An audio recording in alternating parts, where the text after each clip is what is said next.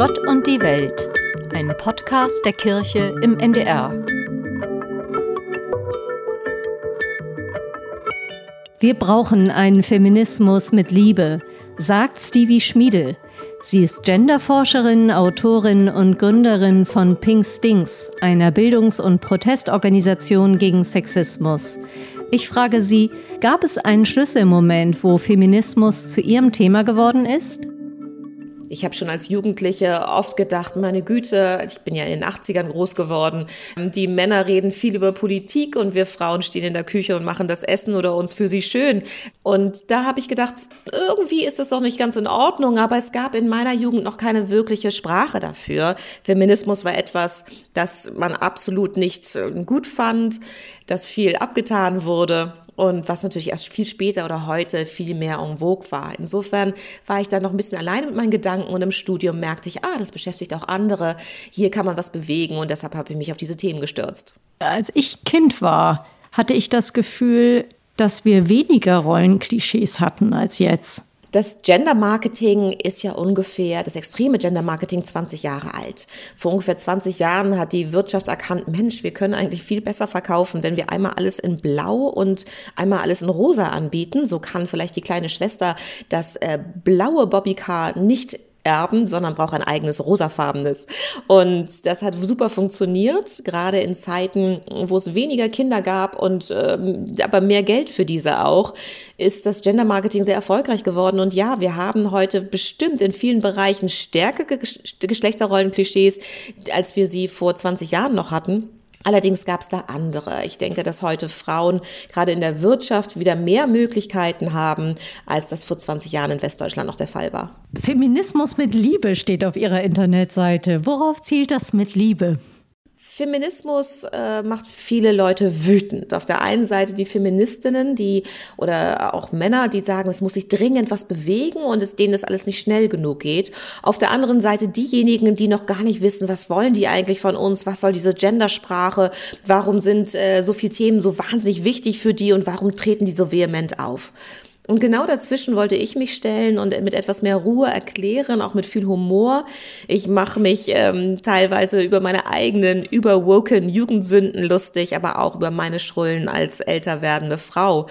Und ich denke, wenn alle ein bisschen ihr Fett wegbekommen und man gemeinsam lachen kann, dann kann man vielleicht auch eher über diese Themen sprechen, wenn sie nicht ganz so verbittert daherkommen. Und das ist ganz doll mein Anliegen. Deshalb nenne ich meine Seite auch Feminismus mit Liebe. Jedem Zauber wohnt ein radikaler Anfang inne. Warum uns ein bisschen Genderwahn gut tut, so heißt Ihr neues Buch. Da sprechen Sie ja auch ein bisschen ironisch von Genderwahn. Würden Sie das selbst so bezeichnen? Ist das wahnsinnig? Auf jeden Fall sollte man mit viel Selbstironie auch an das Thema rangehen. Für Pink Stings habe ich vor vielen Jahren ein Plakat entwerfen lassen, auf dem stand, nervt dich der Gender-Wahnsinn auch so sehr? Gerade um Leute anzusprechen, die so genervt davon sind und äh, habe damit viel Ironie verschiedene Möglichkeiten gegeben, wie man sich dem Thema nähern kann. Und ich denke, gerade mit Humor erreicht man die Leute am besten. Ich selber gendere, wenn ich spreche. Ich finde viele der Anliegen unglaublich berechtigt, aber ich finde es auch völlig legitim, hier und da mal drüber zu lachen, auch mit der Inbrunst, mit der wir alle vorangehen, um auch die Gegenseite mal atmen zu lassen und ganz freundlich zu erklären, was wir eigentlich wollen.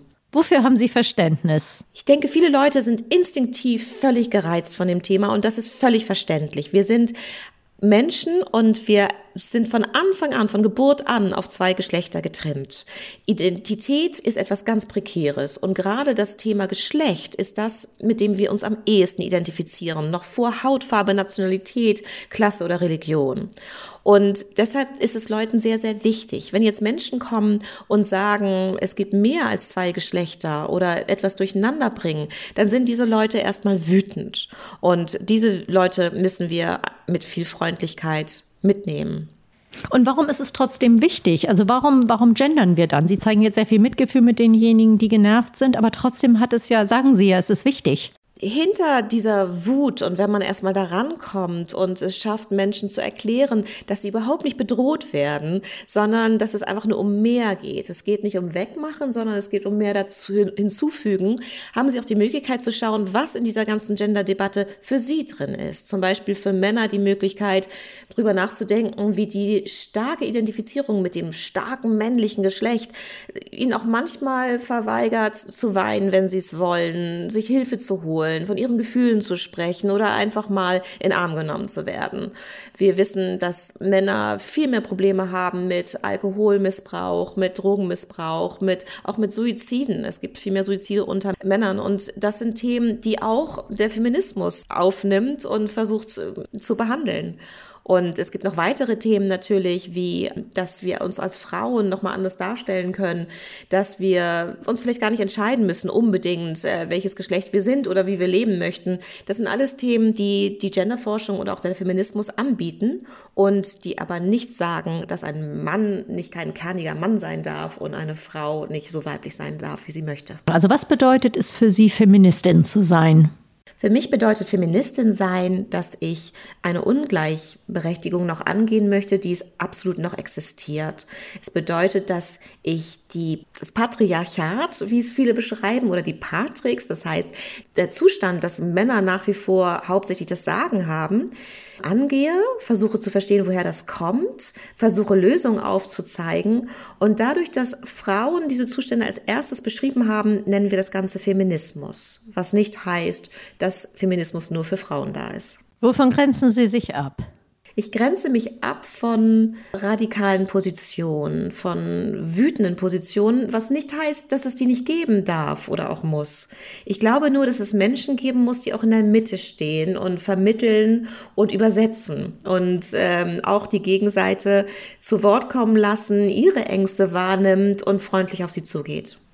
In der Theologie, da gibt es ja einen ganz eigenen Forschungsbereich, feministische Theologie. Dazu gehört eben auch die Bibel in gerechter Sprache. Haben Sie einen Zugang zu Glaubensthemen oder zur Religion? Ich bin Christin, ich bin evangelisch getauft. Ich war eine der ersten Genderbeauftragten einer Hamburger Kirchengemeinde und habe Vorträge zu Gender und Kirche dort gegeben. Und ich habe auch im Rauen Haus in Hamburg, einer evangelischen Hochschule zu Gender und Kirche unterrichtet und habe außerdem ein Buch herausgegeben mit vielen tollen Theologinnen in Hamburg und Deutschland. Das heißt, Gott ist kein Mann. Insofern bin ich diesen Themen sehr, sehr nah. Ich ähm, liebe die Bibel in gerechter Sprache, kann aber auch akzeptieren, wenn Menschen die Lutherbibel so sehr lieben, dass sie sie weiter auch benutzen möchten.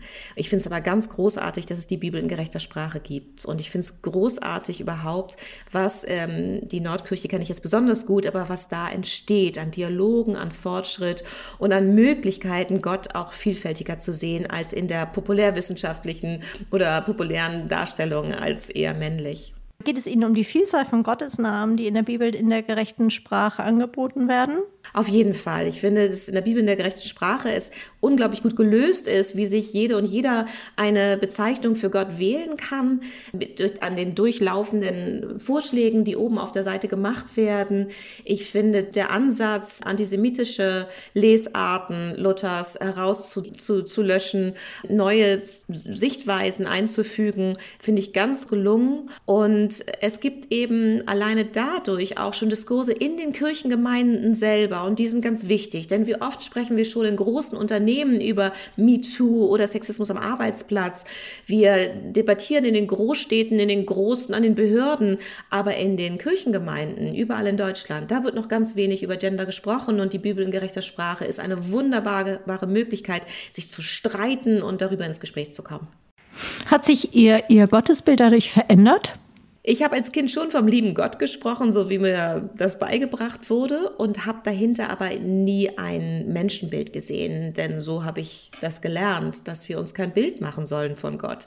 Es gibt aber viele Menschen, die sich ein Bild machen und das ist oft ein männliches. Ich habe aber selber durch die Bibel in gerechter Sprache nochmal viel mehr Zugang zum Christentum bekommen weil es mich auch versöhnt hat in einer Zeit, in der ich merkte, ich komme mit meinen Themen hier schlecht an. Und gerade als die Bibel in gerechter Sprache auf den Markt kam, kam auch viel Schwung in die Debatte um Geschlechterrollen in der Kirche. Und das ist ein sehr positiver Ansatz.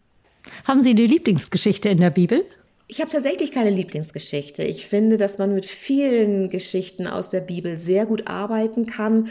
Ich merke, dass wenn ich in der Kirche bin, ich sie sehr oft feministisch übersetze. Also wenn mir etwas zu patriarchal anmutet, dann sehe ich die Geschichte dahinter, in der diese Bilder entstanden sind, die vielleicht auch anders sich zugetragen haben und sich, ähm, die eben übersetzt wurden in einer Zeit, in der diese patriarchalen Bilder notwendig waren oder als notwendig empfunden wurden. Gerade weil die Zeit damals ja so patriarchalisch war, umso erstaunlicher ist es ja, wie viele Frauen es tatsächlich dann in die Bibel reingeschafft haben, auch an ganz elementare Stellen geschafft haben. Naja, wenn wir uns überlegen, dass Maria letztendlich ja eine sehr wichtige Rolle in der Bibel hat und in der christlichen Geschichte, aber trotzdem so überzogen gut ist, wenn man es so sagen darf. Also sie hat ja wirklich eine, äh, die kann alles. Die kann sogar ohne Sex Kinder gebären. Also sie ist schon eine sehr überhöhte Position und eine, hat eine Güte, die schwer zu erreichen ist. Und ähm, letztendlich deshalb, ja, gut, dass es Frauen in der Bibel gibt, aber wir wissen ja auch, dass viele Seiten des Weiblichen in der Bibel nicht gut dargestellt werden. Also ich meinte jetzt auch nicht, was, was im Laufe der Kirchengeschichte aus Maria gemacht wurde, aber ich meinte, dass zum Beispiel die ersten Zeuginnen der Auferstehung sind ja Frauen. Und zur damaligen Zeit hatten die vor Gericht eigentlich keinen keinen Wert sozusagen. Und umso erstaunlicher ist es dann, dass sie die, die Ersten sind, die die frohe Botschaft aussagen. Und auch in den urchristlichen Gemeinden sind ja unglaublich viele, da sind Unternehmerinnen, die wirtschaftlich die Gemeinden versorgt haben. Also in der, in der urchristlichen Gemeinde hat eigentlich die feministische Forschung ganz viele gefunden sozusagen. Das fand ich umso interessanter. Und dass dann einige in späteren Handschriften sozusagen dann gestrichen wurde. Da wurde dann aus einer Junia ein Junias gemacht. Aber dass es ursprünglich sehr viel mehr Frauen da gegeben hat. Gerade zu Ostern erfreue ich mich immer an der Botschaft, dass es äh, die Marias waren, die als erstes am Grab waren. Ähm, das ist auf jeden Fall ein ganz starkes Signal. Was ist Ihre Hoffnung? Meine Hoffnung ist, dass wir sehen, dass wir schon sehr weit gekommen sind im Feminismus, aber dass wir noch viel vor uns haben. Die Frage ist, wie wir jetzt weitergehen. Ich habe die Befürchtung, dass die Radikalität und die, die Stärke, mit der wir gerade voranpreschen, zu viel Backlash gerade bewirkt, zu viel Antifeminismus, dass wir stehen bleiben, stecken bleiben. Und gerade deshalb ist meine Hoffnung, dass mein Buch vielleicht ein Anstoß sein kann zu einer besseren Verständigung zwischen den Welten, zwischen woke und konservativ, zwischen älteren und jüngeren, damit wir vielleicht gemeinsam Wege finden, wie wir vielleicht etwas langsamer, aber trotzdem stetig in die Richtung gehen können, dass wir mehr Gleichberechtigung im Land erreichen können. Also was wäre die Zielsetzung? Wo können wir hinkommen? Wir haben in Deutschland zum Beispiel nur noch die Hälfte der Praxen, die Schwangerschaftsabbrüche anbieten, wie vor 20 Jahren. Wir haben weiterhin nur knapp 35 Prozent Frauen im Bundestag. Wir haben immer noch nicht genug Frauen, die ihre Rente sich leisten können, beziehungsweise die nicht in Armut rutschen im Alter. Wir haben 60 Prozent Rentenschere.